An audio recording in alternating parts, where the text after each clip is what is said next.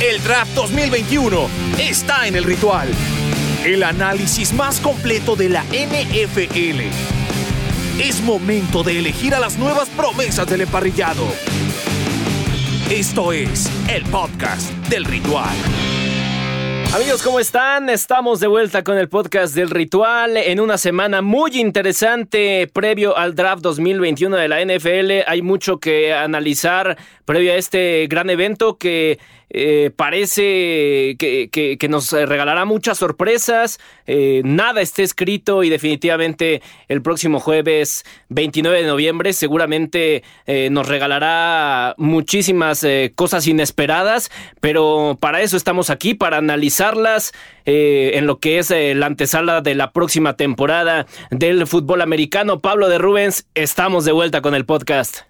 Qué placer saludarlos el día de hoy. Muchachos, ya estábamos contando los días en el calendario. Por fin regresa la NFL. Han sido unos meses de mucha incertidumbre, de especulación, ¿no? Eh, sabemos que muchos de los aficionados también han tenido que buscar otro tipo de hobbies, de, cosas que hacer durante este tiempo. Pero bueno, ya estamos eh, con estos temas del draft que se va a llevar a cabo esta semana, en donde vamos a conocer a los nuevos rostros, a estos jugadores de, de impacto inmediato. Y me parece que es un año mucha expectativa y sobre todo de mucho coreback, que creo que al final de cuentas es esta posibilidad posición llamativa ¿no? Que, que, puede generar no solamente eh, eh, que crezca la mercadotecnia y la venta en los Estados Unidos, sino que también, pues bueno, nos trae una nueva generación, que creo que esto es importante, cuando, pues bueno, varios de los corebacks, varios de los jugadores eh, primordiales que han estado los últimos años, pues ya llegan a cierta edad, ¿no? Entonces creo que hay mucho talento y vamos a estar platicando de eso y otras posiciones más que son más que interesantes para este draft. Estamos también con otro grandísimo analista de la NFL, Pete Domínguez. Mi querido Gabo, ahora ya no sé qué voy a hacer para, para poder llegar a los estándares con los que me acabas de vender, pero bueno, vamos a hacer el, el esfuerzo porque, mira, para mí yo siempre he dicho que el draft es la Navidad, ¿no? Porque es la época del año en la que los que no amamos la NFL, ya pasó la fiesta grande donde todos vienen, que es el Super Bowl, donde hay muchos villamelones, y en el draft estamos los que nos gusta mucho y estamos descubriendo los nuevos juguetitos, los nuevos jugadores con los que nos vamos a entretener los próximos años. Bonito, venga. Venga, y del otro lado también tenemos, por supuesto, no podía faltar a Lalo Ruiz. ¿Cómo estás, Lalo? Hola, Gabo, muy bien, espero ustedes también. Ya lo decía Pedro, lo decía Pablo. Y para toda la gente que es la primera vez que va a estar presenciando un draft, que es el momento de dar el paso de colegial a profesional.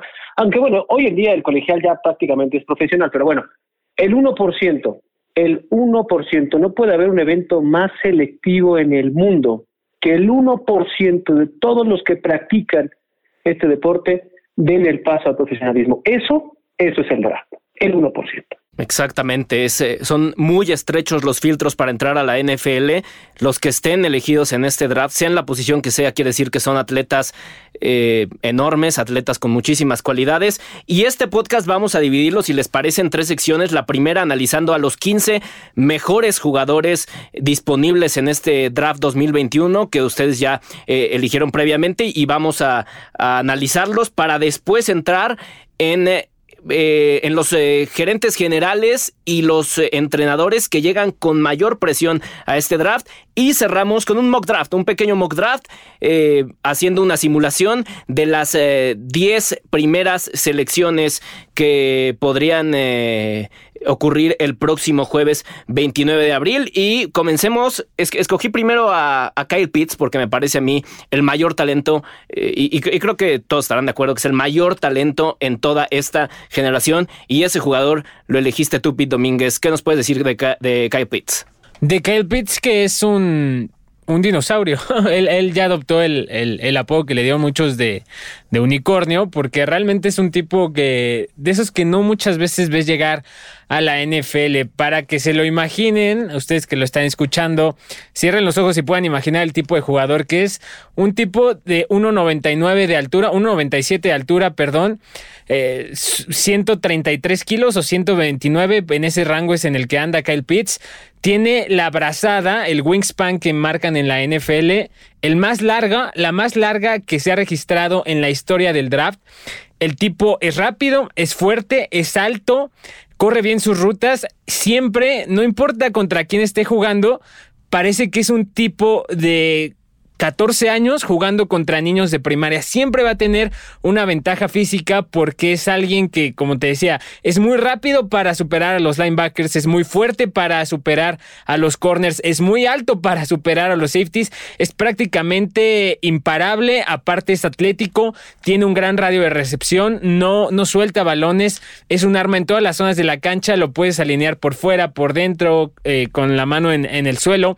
Es decir, es un arma letal para la NFL moderna. Para que nos demos una idea, es, un jugador de estos como Travis Kelsey que te puede cambiar la ofensiva de un equipo en un santiamén. ¿Y como bloqueador? No, ahí no, ahí no, no, es, no es su juego. las veces que lo hizo en Florida, hace dos años, en 2019, lo usaban más en ese rol y es, es, como desperdiciar, ¿no? Es como si te dieran un Ferrari y te pones a correrlo por la montaña, ¿no? No, no está hecho para eso. Claro que puede subir, pero es mejor andando en carretera. Vámonos con Trevor Lawrence, elegido por eh, Lalo Ruiz, este coreback de Clemson, que seguramente Lalo será elegido en la primera selección de este draft, pero bueno, ya estaremos eh, en el mock draft más adelante. Sí, sin duda va a ser la primera selección porque Jacksonville pues había desde hace mucho tiempo se gestó esta primera selección. Jacksonville necesita un coreback, además de un corner. Y bueno, necesita muchas cosas, muchas, muchas cosas. Pero bueno, una de las razones por las cuales Trevor Lawrence va a llegar a Jacksonville se llama Urban Meyer. Urban Meyer que estaba como parte de los medios de comunicación y que ahora va a dar el paso al profesionalismo, que va a estar por primera ocasión en la NFL, es la piedra angular en la construcción de esta nueva faceta o de esta nueva aventura llamada Jaguares de Jacksonville. ¿Qué tiene Trevor Lawrence? Pues bueno, va a sonar burdo, va a sonar simplista, pero eso lo hace realmente, realmente atractivo. ¿Qué tiene? Pasa absolutamente a todas las zonas. ¿Eso qué quiere decir? Pasos cortos, medios y largos. Eso lo hace realmente fantástico. Pero por si fuera poco, donde jugaba no, no tenía la optativa, la jugada optativa no era una opción y a pesar de no tener la optativa en el playbook, terminó con 18 anotaciones por tierra. Eso fue una locura. 18 anotaciones en 40 partidos sin tener play action es una locura. Por eso Trevor Lawrence va a ser la primera selección del draft, porque corre, porque lanza, porque tiene un IQ para poder leer rápidamente las defensas rivales y hay que regresar a lo que dije al inicio. La, el colegial hoy en día es prácticamente ya profesional. Entonces, olvídense de esa adaptación. Va a ser de impacto inmediato, sí, aunque Jacksonville tiene muchas, muchas necesidades. Ya cubrieron la de coach, van a cubrir la de coreback, después será la necesidad de ganar. Lalo, ¿alguna debilidad que veas en Trevor Lawrence? Le digan Sunshine, Remember the Titans. Pero bueno, eso es un jugador bastante completo. Ojo, como todos, tendrá un porcentaje o una curva de adaptación que todos esperamos sea muy rápida, pero es inevitable, pero será de impacto inmediato. no le veo, verdad. Jamar Chase, eh, receptor, un receptor dominante que quizá Pablo puede entrar también en esta en esta sección de los unicornios. Un jugador bastante interesante. Yo lo elegí no, por ser el mejor receptor de esta generación, sino porque fui el último en escoger mis cinco. Entonces es lo que nos queda un poco al análisis. Pero a ver, están ahí los Bengals de Cincinnati en la posición número 5 del draft. Y si tienes la posibilidad de hacerte un jugador como Jamar Chase, ex de LSU, ya te me estás yendo al mock draft. Eh, en todas maneras, o sea, te estoy explicando por qué lo elegí. Creo que es el momento para poder tomarlo en cuenta, porque es, es, como el socio perfecto de Joe Burrow. Tener un coreback de esta índole en Cincinnati, a pesar de la lesión que tuvo el año pasado, tienes que empezar a, cobijarlo mucho más. Y justamente traer estos elementos con los cuales se siente cómodo, con los cuales ha hecho buenas cosas a lo largo y ancho del fútbol colegial. Entonces me parece una selección interesante. Es un buen receptor que aunque no jugó en el 2020 por el tema de COVID, fue de estos jugadores que decidió no estar presente. Sí tuvo una temporada 2019 de 84 recepciones, 1780 yardas, 20 recepciones de touchdown. Es un jugador... Eh, det explosivo, que tiene talento, es All American. Me parece que puede ser un elemento muy interesante. Aunque no, no pienso que sea el receptor más importante de la generación, sí es un jugador que va a tener impacto inmediato y que puede ser de estos nuevos revulsivos, ¿no? El año pasado hablamos mucho de receptores, fue una generación de muchos receptores. No todos dieron el ancho, pero me parece que los argumentos, las métricas, las evaluaciones ponen de esta manera a, al jugador, a llamar Chase, eh, como uno de los receptores importantes o de los elementos que llamarán la atención y que seguramente saldrán en la primera ronda de este draft. Pedro Domínguez, ¿qué nos dices de Justin Fields, el, primero de los dos eh, corebacks que elegiste? Justin Fields eh, ha estado toda su vida, ha sido como. ¿Te acuerdas de estas caricaturas de, de, los perritos? Uno que era chiquito y otro grandote que siempre le decía, ¿verdad que somos amigos? ¿Verdad que somos amigos? ¿Verdad que somos amigos? Bueno, siempre había sido así la trayectoria entre Trevor Lawrence y Justin Fields, porque desde que llegaron a preparatoria, a high school, estaban, llegaron como los mejores prospectos de coreback en su generación. Siempre estuvo el roce, creo que en los medios siempre fue claro que Trevor era un, poco superior, pero Justin Fields siempre estaba ahí, casi casi como que se necesitaban el uno al otro para empujarse. Llegado a la universidad... La relación Messi-Cristiano. Eh, un, poco así, y más cerca porque estos están juntos desde que tienen 13 años. Eh, Justin Fields se va a Georgia, ahí no es titular, tiene un problemas eh, extra cancha, se va a Ohio State y ahí es donde realmente muestra lo que es para otra vez en este intento de intentar explicar qué clase de jugador pueden esperar si ustedes se imaginan la mejor versión de Carson Wentz cuando era candidato a ser MVP, que tenía una forma de lanzar muy larga en la que alargaba mucho el brazo y lo bajaba demasiado, pero que sacaba un misil y que era muy preciso y era muy certero y tenía la fuerza para colocar el brazo en cualquier dirección, tenía velocidad, toque, anticipación, potencia, ese es Justin Fields. Además, Justin Fields es un jugador en el cuerpo que es exactamente casi igual a Dak Prescott y que corre de una forma muy parecida a Russell Wilson. La única forma que yo le veo en su contra de, de, Justin Fields es un problema que también tenía Dak en la universidad. Y es que en este afán de ser un coreback de bolsa y de hacer todas sus lecturas de izquierda a derecha, receptor 1, receptor 2, receptor 3, y buscar cuál es el que está mejor abierto, se tarda demasiado. O sea, se tarda demasiado en tiempos NFL. En college se tardaba lo necesario y por eso el tipo dio una actuación fantástica. Y algo que creo que está muy infravalorado es la resiliencia, la, la, lo sobrio que es, el temple que tiene. En la semifinal le dieron un golpe durísimo a las costillas, creo, estoy casi seguro que le han de haber fracturado una o dos. Y el tipo quiso seguir jugando porque era una semifinal, porque estaba contra Trevor Lawrence y lanzó cinco pases de touchdown más para aniquilar por completo a Clemson y llevar a Ohio State en la final. Es un competidor, pero esos que quieres tener en tu equipo. Claro.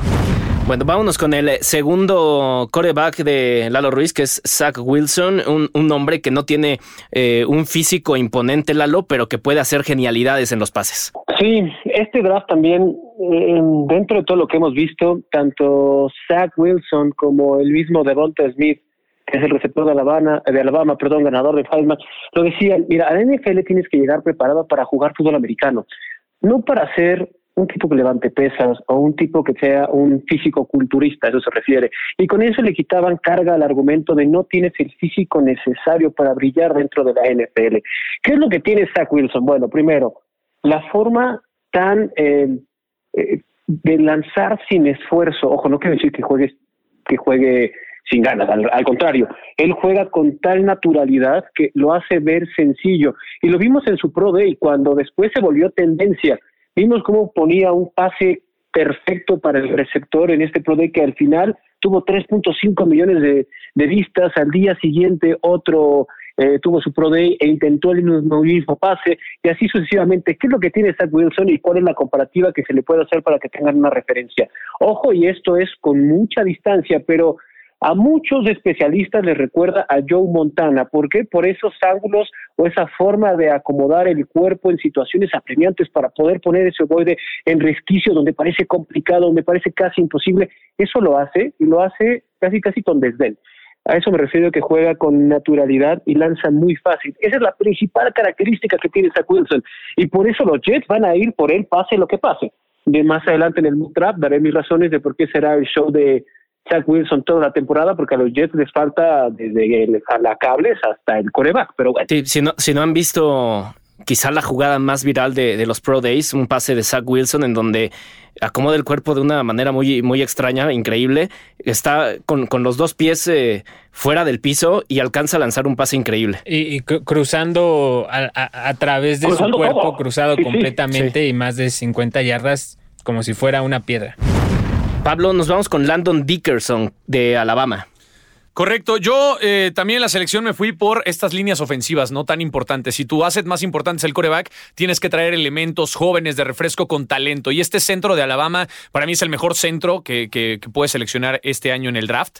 ¿no? Se ganó el trofeo justamente al mejor centro de la NCAA. Eh, tiene gran talento. La verdad es que gran parte de la temporada que ha tenido Alabama es, eh, ha pasado por, por este gran rendimiento, campeón nacional inclusive. Entonces, me gusta mucho el accionar. Creo que de repente se ha eh, menospreciado este tema de los linieros, ¿no? Eh, eh, alrededor en los comentarios en torno a la NFL, pero son jugadores súper importantes, ¿no? Tratar de abrir espacios para los corredores, tratar de defender al coreback, y creo que estos elementos son los que tiene Landon Dickerson, un, un jugador joven con mucho potencial, que a cualquier equipo que, que esté falto de un centro eh, brillante que te puede hacer grandes coberturas, bloqueos interesantes. Este es un elemento que seguramente va a salir en la parte alta del draft este año. Eh, tal vez no es de estas posiciones sexys, ¿no? Pero sí son valiosísimas y son más que importantes poder encontrar un jugador de durabilidad en la NFL, que creo que es lo más importante. Así es que por eso lo seleccioné en esta segunda posición dentro de los cinco jugadores a destacar desde mi punto de vista. ¿Qué nos dices, Pida, ahora de otro coreback? Esta generación de de colegial que nos ha dado tantos corebacks de muchísima calidad como pocas generaciones. Y vamos ahora de, con este Trey Lance, el jugador de North Dakota, eh, quizá muy diferente a todos los demás, mucho más paciente, mucho más mesurado a la, forma de pensar las jugadas. Eh, es, es un. La verdad, para mí sería el coreback de la clase que le podría robar a Trevor Lawrence la estafeta de cuando veamos cinco años eh, atrás que él sea el mejor coreback de esta generación. Tiene tamaño, tiene fuerza, tiene velocidad. Corriendo es muy parecido a, los corebacks atléticos como de Sean Watson, Colin Kaepernick, de estos que son espigados, altos, eh, pero que no precisamente son flacos, ¿no? Como Lamar Jackson, sino que son, que tienen masa muscular suficiente para aguantar primer contacto o incluso un segundo contacto y que no buscan salirse por, por, líneas laterales. Ahora, pasando, el tipo tiene un cañón en el brazo, un cañón del estilo de Josh Allen, de Justin Herbert, de este clase de jugadores que ha llegado a la NFL en últimos años. Entonces, todo esto lo vuelve un prospecto que tiene salivando a media NFL, no por lo que es ahorita, porque ahorita si tú lo pones a jugar NFL, lo más probable es que lance tres intercepciones, un touchdown y 80 yardas de, pase. El tema es en lo que se puede desarrollar, porque la NFL ya se dio cuenta que Josh Allen puede ser un tipo que puede ganarte un MVP, que Justin Herbert no tiene nada que ver lo que estamos viendo con los Chargers con lo que era en Oregon, mejoró muchísimo.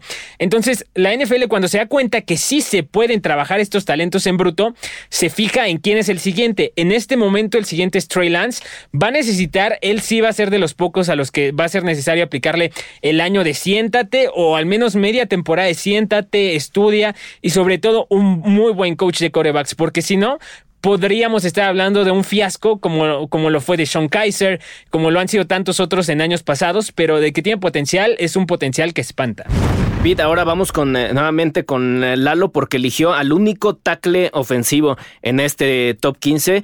Eh, estamos hablando de Lalo de Penny Sewell. Sí, y tengo una razón por la cual podría ser una sorpresa el talento de este hombre. Ha sido comprobado cómo puede jugar en una en un escenario que le es favorable, pero también donde le es poco favorable. Entonces, considerando que podría llegar con los bengalíes y que los bengalíes seleccionaron a Joe Burrow y que necesita alguien que proteja a Joe Burrow.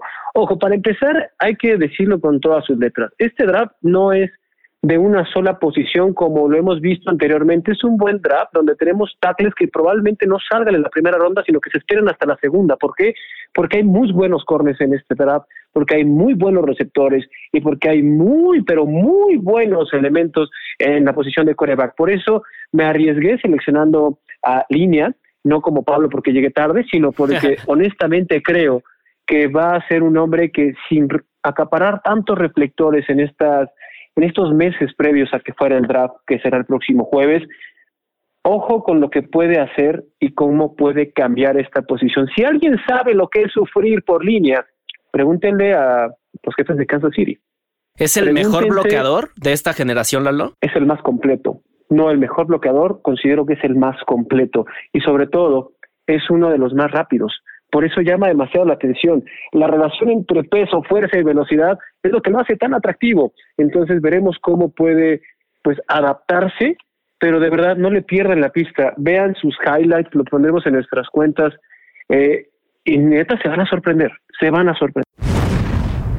Vamos con Micah Parsons de Penn State, Pablo, un, hombre con mucha velocidad, con mucha versatilidad que te puede dar también muchísimas opciones y muchísima ganancia. Sí, en la lista, eh, la verdad es que no, no había tanto eh, interés o tanto eh, selección en la parte defensiva. Me parece que Micah Parsons, el jugador de Penn State, es un elemento importantísimo, linebacker del año en 2019, MVP del Cotton Bowl. Es un jugador talentoso de estos nuevos linebackers veloces que no solamente pueden detenerte la carrera, sino que pueden hacer coberturas a los alas cerradas, son rápidos, tienen buenas manos, bastante completo en todas las líneas. El tema es que ha sido muy indisciplinado fuera del terreno de juego, entonces esto evidentemente lo va a bajar mucho en las elecciones de draft, porque ya lo hemos visto en otras ocasiones, pero tal vez equipos como Arizona, como los Patriotas, que usualmente logran poner en cintura o meter un poco más en concentración a estos jugadores indisciplinados, podría ser de verdad un una ganga dentro del draft, poder tenerla en una selección un poco más baja, tal vez media, medio draft, un poco más abajo de la primera ronda, en donde puede salir este elemento que puede revolucionar a una defensiva, que puede ser este líder, capitán. O sea, realmente es un jugador con talento para explotar en la NFL y por eso la selección puede ser muy, pero muy interesante. Te digo, tiene un gran asterisco, pero aún así, como linebacker me gusta muchísimo y para mí es del top 2 o top 3 de los linebackers más importantes de esta generación en, el draft. Y hablando interrumpa rapidísimo. Eh, eh, antes de que pasemos a otro tema, hay que recordar que no es poco común que eso ocurra, que haya problemas extracancha y que muchos equipos se decanten por decir, mm, te dejaré pasar. Hay que recordar, regresando a Kansas, Honey Badger. Hay que recordar ahora Hall of Famer, Randy Moss, y cómo le dolió a Dallas dejarlo pasar después de que este hombre que llegaba de Marshall, que fue a la cárcel por contestar agresivamente a, un insulto a un amigo y posteriormente por violar su, su libertad condicional por ingerir marihuana, pero bueno, no es poco común que eso ocurra. También ya tienen eso presupuestado las organizaciones lo dejarías pasar, de verdad no puedes convertirlo, no puedes hacerlo, no puedes reformarlo. Es otro de los grandes asteriscos que hay en esta edición porque hay mucho talento y no todos se portan bien y no quieres que todos se porten bien, quieres que todos cumplan con tu código de conducta interno y que no violen el del NFL. Lo demás hazme tu vida un papalote, compa. Bueno, recordarás, mi querido Lalo, la más reciente, la, la Remy Tonsil, que durante el draft salió una imagen por ahí, eh, igual, fumando marihuana, y que, y que lo bajó bastante dentro del draft también, un poco de los temas que ocurren, pero tienes toda la razón. O sea, al final del día habrá que ver cuáles son controlables y cuáles no, porque una apuesta tan importante y a largo plazo tienes que pensarla bastante bien. No, y al revés, ¿cuántas veces te pasa que no tiene ningún antecedente el jugador y al final eh, en, cuanto a conducta es, es un desastre cuando pasa la NFL. ¿no? Claro. Eh, y hablando de linebackers, vamos con eh, Ousu Koramoa Pitt, un jugador también que nos puede divertir mucho, ¿no? Porque es un blitzer muy explosivo. Eh, es mi jugador favorito de todo el draft, de estos que, o sea, todos tenemos, es como la comida, ¿no? Todos tenemos comida que nos gusta, todos los tacos, la pizza, así, y hay unos que les gusta muy pocos, ¿no? Como los chapulines o cosas, cosas extrañas pueden ser. Una joya. Jeremiah Ogusu Koromoa eh, e, es ese jugador para mí. Es el jugador que me encanta ver porque es, es un poco debajo, su estatura es debajo del promedio para ser linebacker, más alto de los safeties normales, pero tiene un motor de estos incansables. Creo que la única comparación para que la gente que quizá no le gusta mucho la NFL lo entienda un poco mejor sería como Ngolo Kanté del Chelsea. Es un tipo que está en, todas las jugadas, siempre está detrás del balón, tiene un motor incansable, es rápido, es veloz, taclea muy fuerte, dispara, tiene muy buen timing para entrar eh, haciendo cargas contra el coreback. Es muy bueno en cobertura personal porque es veloz y es fuerte. En cobertura de zonas sí se ha perdido un poquito. Ah, el tercer juego, no me acuerdo si fue eh, contra contra Alabama, pero hubo un juego eh, de Notre Dame en el que cuatro veces casi seguidas lo agarraban comiendo moscas eh, en cobertura de zona. Tiene que mejorar mucho ahí, pero si llega a un equipo con un coordinador defensivo inteligente, creativo, como Sean McDermott, como lo era Brandon Staley en los Rams, como lo pudo haber sido en su momento Wing Martindale en Baltimore, estoy seguro que vamos a estar hablando de un jugador del tipo del corte de Tyron Matthew, de Jamal Adams, de Derwin James, de estos jugadores nuevos que son como sin posición y que solamente se dedican a, a cumplir un rol en cierta jugada del partido. Bien, entramos en los últimos cinco de esta, de esta selección y nos vamos con eh, Devonta, Devonta Smith de Alabama, Lalo Ruiz. Así como decía Pete que tienes a uno preferido, para mí es eh, uno de ellos, Devonta Smith, y no por haber ganado el Heisman y no, ojo, es de ese arquetipo de jugador que honestamente es despreciado por quien lo marca, que intenta limitarlo a través de la fuerza y que termina tragando pasto sintético el 89 el, el 90% de las ocasiones. ¿Qué es lo que tiene Devonta Smith? Corre las rutas de forma extraordinaria. Cierto es que muchos ha dicho acerca de su estatura, acerca de su fuerza, pero las comparativas para que ustedes tengan un sim si les gusta la NFL, y no tanto en estatura.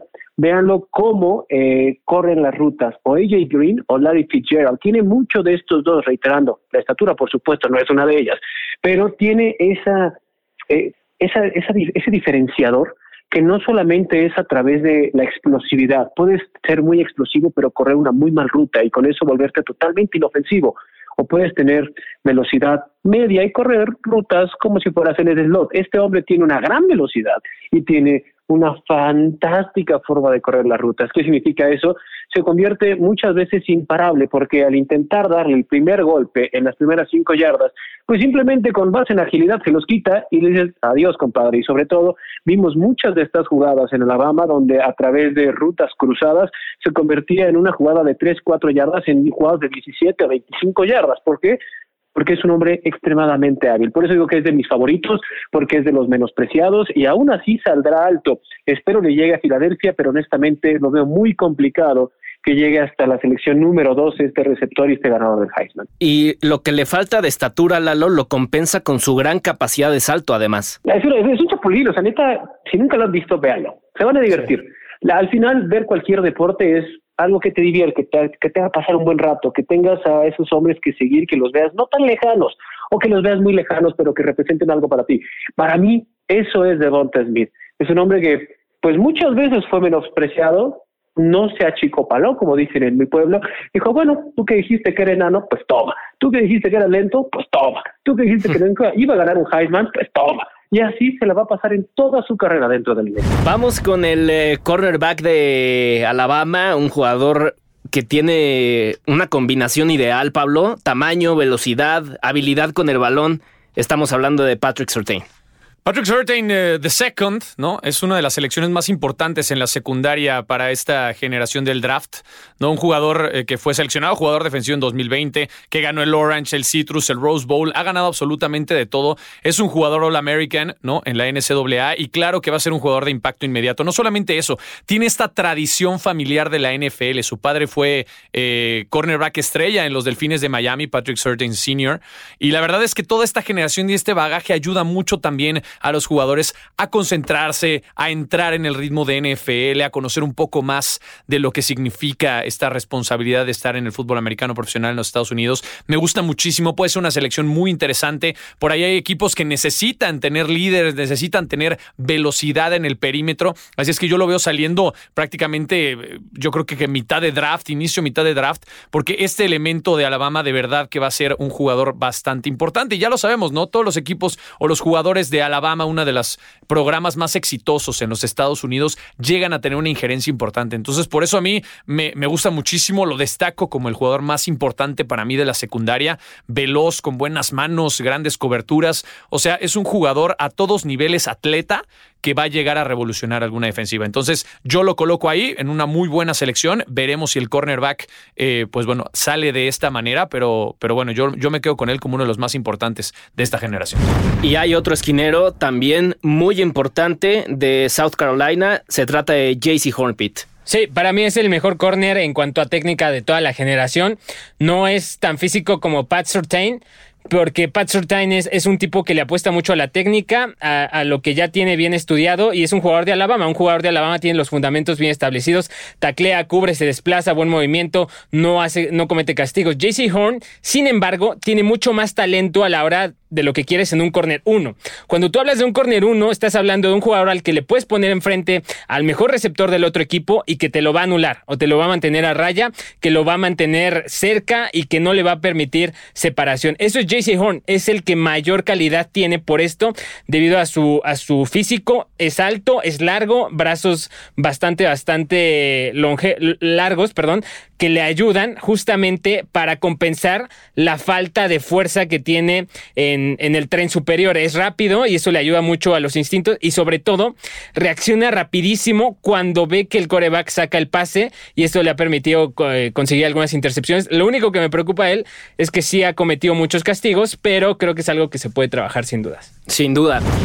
Hay un coreback que, yo he visto en la posición 3 y lo he visto en la 30. No sabemos qué va a pasar. Se trata de Mac Jones. Lalo, a ver si tú nos puedes aclarar un poquito más el panorama. Híjole, esa es la parte más complicada porque solamente lo sabe, lo sabe Kyle Shanahan y lo sabe el gerente general, de verdad.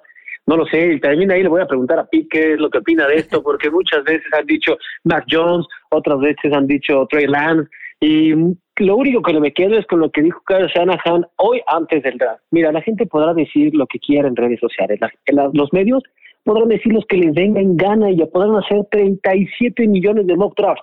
A mí me importa un rábano, adaptándolo a, tropicalizándolo, ¿no? Como decimos nosotros. Y eso quiere decir que no le va a importar lo que piensen los aficionados de San Francisco, sino simplemente el plan de trabajo que tienen en mente estos dos. Y llama mucho la atención porque obviamente estuvieron muy de cerca viendo a Mac Jones, pero ¿Qué tiene de característica, de característica, perdón, este hombre que lo hace pues tan interesante o tan atractivo para la posible selección número 3? Tiene una gran lectura, una gran lectura y reacciona a las coberturas y eso es muy complicado. Entiende cómo juegan los safeties, que es la, el principal dolor de cabeza para cualquier coreback, son esos hombres que no los ves y normalmente no forza los pasos que eso dices, ok, lo vas a cuidar, ok, ya sabemos que puedes cuidarlo y que sabes leer, ok, ¿qué tal puedes lanzar?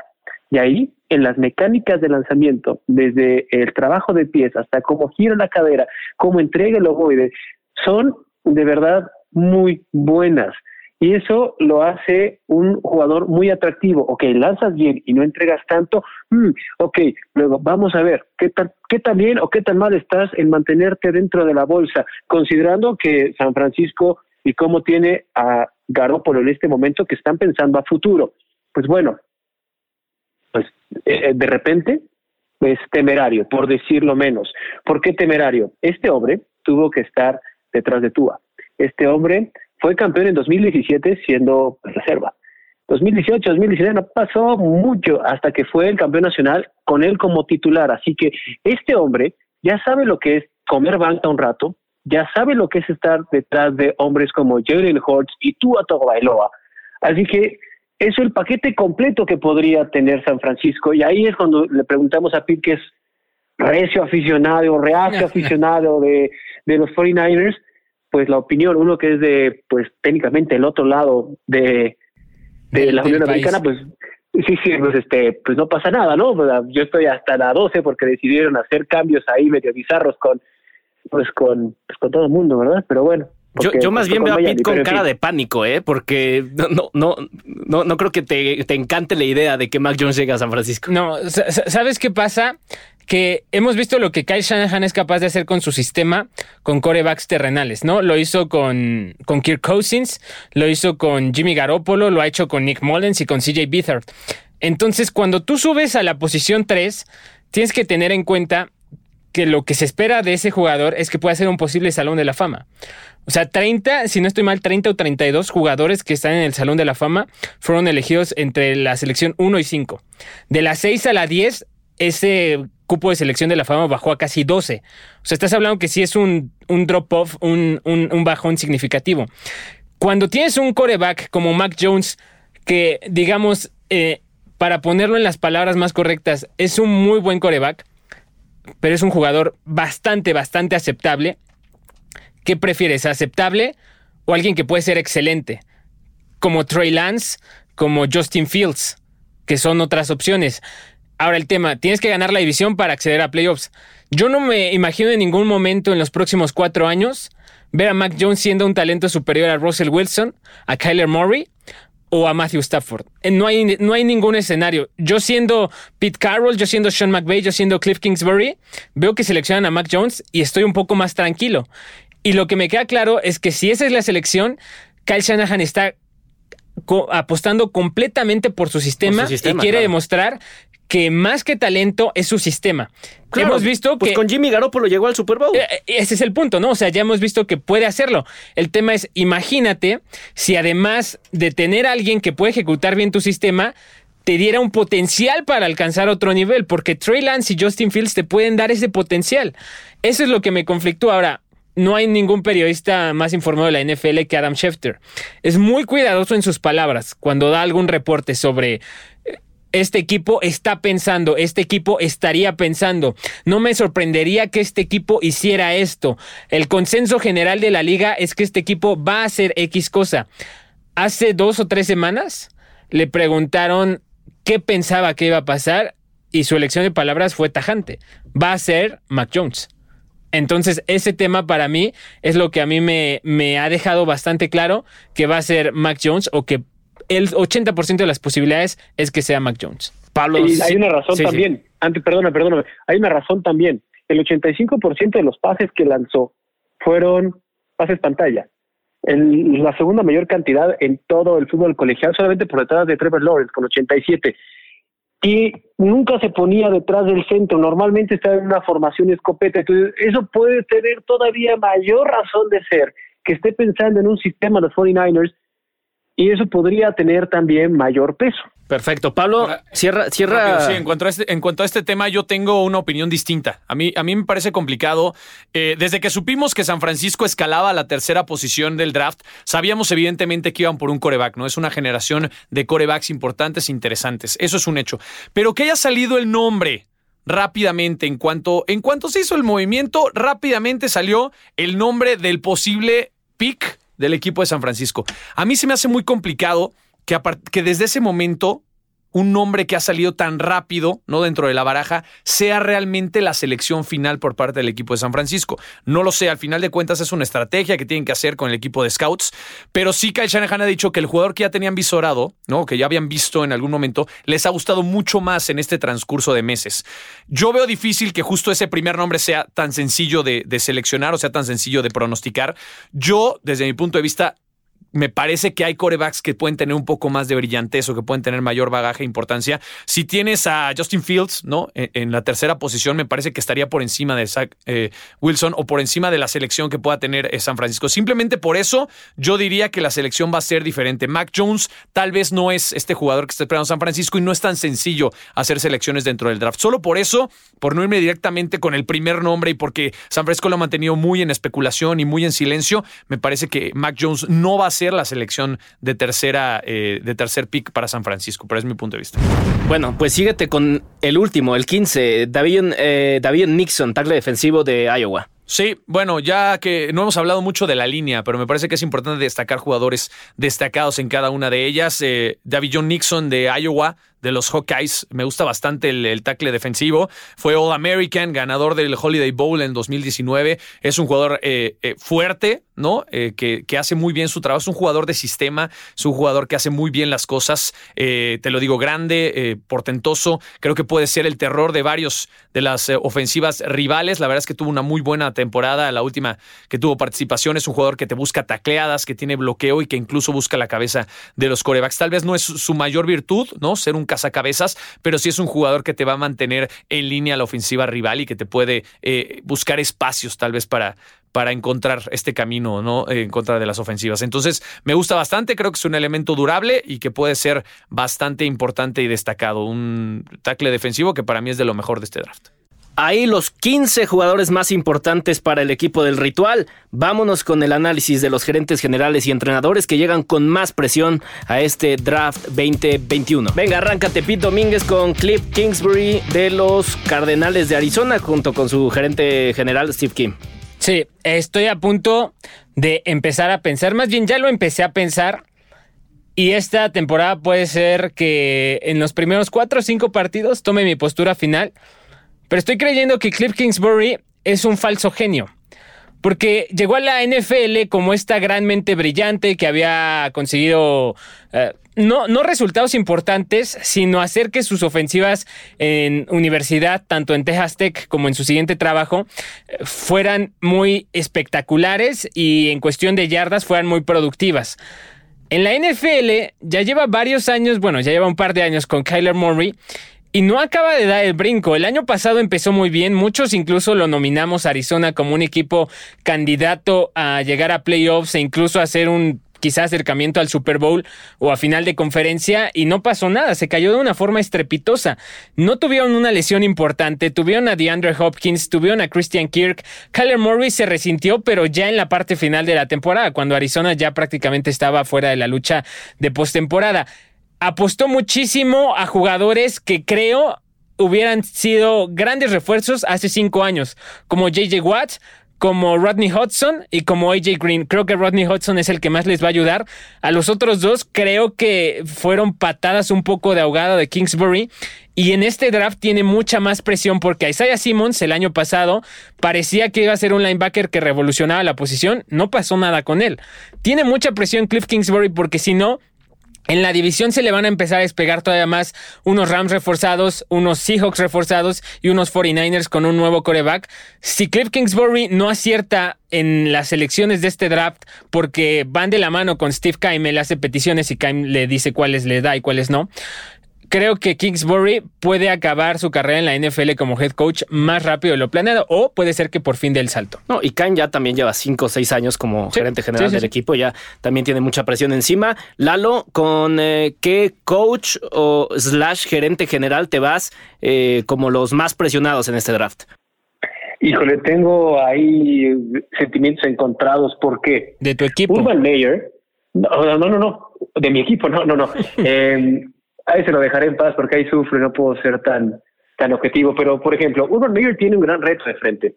Urban Meyer que decidió, porque tuvo ofertas durante mucho tiempo para dejar el fútbol colegial y dar el paso al profesionalismo y que nunca lo aceptó y que llega a un proyecto llamado Jaguares de Jacksonville. O es un genio o está loco.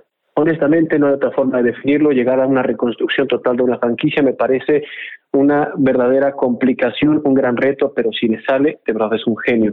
Y otra de las cosas que a mí me llama en demasía, el gerente general de Atlanta. Tiene un primer año, exactamente, Terry Fontenot, este hombre que eh, pues tiene su primer año como gerente general, llega de los Santos de Nueva Orleans, estuvo 18 años ahí y tiene el gran reto de decidir si primero y antes que nada cualquier selección es, a ver, dejamos ir a Julio Jones que es un monstruo y nos ahorramos espacio en el tope salarial, lo mantenemos o definitivamente lo cortamos antes de esta fecha que nos ahorramos 20 millones o después de esta fecha que nos ahorramos 15 millones aprox, redondeando. Y lo segundo es, pues, ¿qué vas a hacer con un equipo de Atlanta donde honestamente la ofensiva, pues, era explosiva, pero perdían partidos increíbles? O sea, tiene un gran reto. Para mí está entre esos dos, Urban Meyer o Terry Fontenot con Atlanta. Yo me quedo con Lalo. La verdad es que Terry Fontenot me parece que es el gerente general con mayor presión en la NFL. Un equipo que llegó hace poco al Super Bowl, un equipo que estaba comandado por Dimitrov y Dan Quinn, quienes habían sido estos, estos elementos que habían revolucionado el equipo de Atlanta, pero por alguna razón empezó la decadencia. Esto es una reestructura desde cero. Lo de Fontenot es importante, ¿por qué? Porque Atlanta decide traer un, un elemento que sabe perfectamente bien de scouting él fue scout, como lo dice Lalo, en Nueva Orleans. Después fue gerente general de scouts y después se movió en varias posiciones de gerencia ahí en Nueva Orleans. Ahora llega con esta oportunidad. Obviamente, como visor, tiene que elegir a los mejores jugadores disponibles para poder armar el equipo. Y lo de Arthur Smith, ¿no? Quien era ex coordinador ofensivo de los Titanes y ahora es el head coach del equipo de Atlanta. Una mentalidad ofensiva, ¿no? Justamente cambian de la mentalidad defensiva de Dan Quinn, lo cambian un poco más. Entonces Atlanta tiene en sus manos la posibilidad de resurgir, de armar una reestructura, de buscar tal vez un coreback para hacer el cambio generacional, de buscar algunos elementos importantes. Por eso yo me quedo igualmente con el staff de Atlanta. Imagínense tener la cuarta selección global tener necesidades en, tu defensiva, pero estar tentado por eh, adquirir otras posiciones que, son más eh, eh, visibles o que son más espectaculares. En esa posición está la, gente de, Atlanta. El tema que podrían seguir siempre es las fórmulas que le ha servido a ciertos equipos en el pasado. Cuando llegaron al Super Bowl con Kyle Shanahan sí tenían una, defensiva interesante, pero no era una defensiva letal que parara a los contrarios. Ganaban los partidos porque ganaban 42-30, 50-35 o sea, si el camino es anotar muchos puntos, pues ve por Kyle Pitts. Bueno, vámonos con el mock draft. Mi querido Lalo, te tocó la primera selección, la, más cantada de todas. Pues, eh, ¿nos la saltamos o, Dinos el secreto, Lalo. Dinos lo que nadie sabemos. Trevor Lawrence. No nos metemos en lío. Ahí está. Trevor Lawrence irá por los Jaguares de Jacksonville. La segunda también está más que cantada eh, Pete Domínguez. Sí, Zach Wilson, no, no creo que haya una persona en la faz de la tierra que le guste la NFL que no crea que Zach Wilson va a ser el coreback de los Jets. Y si lo es, te juro que ahí se rompen todos los mock drafts y Las Vegas casinazo durísimo. Ahora sí, aquí es donde se pone la cosa interesante, en la tercera selección, Pablo. Tercera selección, eh, por ahí eh, hoy en la mañana decía Pitts justamente que, que, los primeros cinco selecciones del draft ya estaban encantadas. Me parece que ahí en San Francisco puede haber eh, una sorpresa, ¿no? Lo comentaba al final del día, hay muchas especulaciones. Mac Jones tal vez no es ese coreback que podría esperar San Francisco. yo pienso que lo van a dejar pasar al coreback de Alabama y está ahí entre sus manos el tema entre Trey Lance o irte directamente por Fields. Me parece que podrían ser corebacks mucho más interesantes en esa tercera selección de draft este año. Buenísimo, entonces eh, ahí está, ahí está la selección de San Francisco y en la cuarta está justamente eh, el equipo de los Atlanta Falcons. Si bien, como ya les mencionaba, les encantaría agregar talento para hacer eh, una buena defensa, la verdad es que Kyle Pitts es un arma que no puedes dejar pasar, es un arma única y y, que su carrera en ruta, sus habilidades, pues te, crean un desajuste para cada posición eh, y realmente yo creo que es una oportunidad que no van a dejar pasar. Lo demás podrá venir más adelante. Atlanta Falcons se va con Kyle Pitts. Y la selección número 5 de los Cincinnati Bengals, Lalo. Y cojo, esto es rapidísimo. En este escenario, en este mock draft, no hay cambios y no hay ascensos, porque eso podría dar sí, sí, no, vamos a divertirnos. no, porque nos podemos echar aquí dos horas haciendo el mock draft. Vamos a divertirnos. Vamos a hacerlo como está ahorita, donde nadie ha movido nada y por eso los Bengals de Cincinnati se van a ir con el receptor de LSU que ya jugó con Joe Burrow, con Jamar Chase. Jamar Chase. Los Bengals se quedan... Eh, eh, se quedaron además cortos en, el intento por hacerse de Kenny Golladay, entonces tienen que ir también quizá en ese sentido por, por un eh, receptor. Con la posición número 6, con la selección número 6, Miami Dolphins. Ah, una duda, ¿esto es lo que creemos que va a pasar o lo que... Lo que crees que va a pasar, sí. No, no, pero o sea, podemos eh, los mock drafts. No, es lo que creas. los mock drafts lo que creas que es mejor para Miami. formas, exactamente. O lo que te Una, lo que tú crees que deberían hacer y otra, lo que crees que van a hacer. Por eso preguntaba. Pero si en este caso ya se fue Jamar Chase, ya se fue Kyle Pitts, yo no me compro que lo que hicieron esta, esta mañana, traspasando a Morgan Moses y diciendo que van a mover a, Robert Hunt a, guardia en lugar de tackle, no me compro que esto sea por Penay Sewell. Eh, Miami los últimos tres años con Chris Greer han sido especialistas en vender humo y yo creo que si no es Jamar Chase sería Jalen Waddle de Alabama. Jalen Waddle de Alabama. sí, ya, aquí ya no puede ser Jamar Chase, ya, se lo llevaron. En este ejercicio ya se. Exacto. Eh, Detroit Lions, Pablo. Bueno, el equipo de Detroit necesita receptores, eso es un hecho. Eh, han hecho este cambio en la posición de coreback. Se va Matthew Stafford, llega Jared Goff. Tienen que cobijar un poco más y me parece que tener una selección de receptor en estos primeros, eh, digamos, selecciones será muy importante. Y si tienes en la mano a Devonta Smith, que todavía no ha salido en nuestra selección del draft, yo me voy directamente por el receptor abierto de Alabama. Bien, Número 8, Panteras de Carolina. Yo me voy a ir por Rashon Slater, tackle ofensivo de Northwestern. Las Panteras tienen un hueco enorme como tackle izquierdo y necesitan apuntalar la línea ofensiva para Sam Darnold, que eh, fue una de las tareas que los Jets no lograron en su momento. Necesitan hacer eh, que Sam Darnold triunfe en este equipo y es por eso que creo que van a escoger a Rashon Slater en la posición número 8 y en la 9, Lalo, los Denver Broncos. Trey Lance. Y este está más que confirmado. Es se va a ir, ya está el jugador hecho a la idea. Muchos insiders le han preguntado. Y, híjole, no va a llegar a San Francisco. Lo siento, todos los amantes de San Francisco. Trey Lance se irá a vender. Y el último, el número 10, Dallas Cowboys, Pete. Ah, aman a Kyle Pitts, pero Jerry Jones hoy dijo que no van a hacer ninguna locura. Que si llega a caer, ellos abiertos de brazos lo reciben, pero no van a hacer ninguna locura. Y después de lo que vimos el desastre en su defensiva la temporada pasada, está claro que es un corner. Solo es ver cuál de los dos prefieren entre Pat Surtain o JC Horn. Personalmente me gusta más JC Horn, pero ya tienen ahí al corner de Alabama, Trevon Dix. Si lo juntan con Patrick Surtain, ya tienen una pareja que se conoce de la universidad. Sería podría ser esa la. Jueves 29 de abril, el draft de la NFL. Tienen que estar muy atentos a lo que vamos a estar sacando en el ritual a través de las diversas plataformas digitales, aztecadeportes.com, la app de Azteca Deportes. Habrá un programa especial, por supuesto, previo al draft el mismo jueves, eh, para que estén muy atentos. Por lo pronto, aquí vamos a seguir eh, después del draft con el análisis de todo lo que ocurrió el 29 de abril. Muchas gracias, Pablo de Rubens, Pete Domínguez y Lalo. Muchas gracias, mi Gabo. Gracias a todos. Disfrútenlo. Y con la cobertura en redes sociales. Soy Gabo Martínez. Estén muy atentos. Adiós. No te pierdas el próximo episodio del podcast del ritual.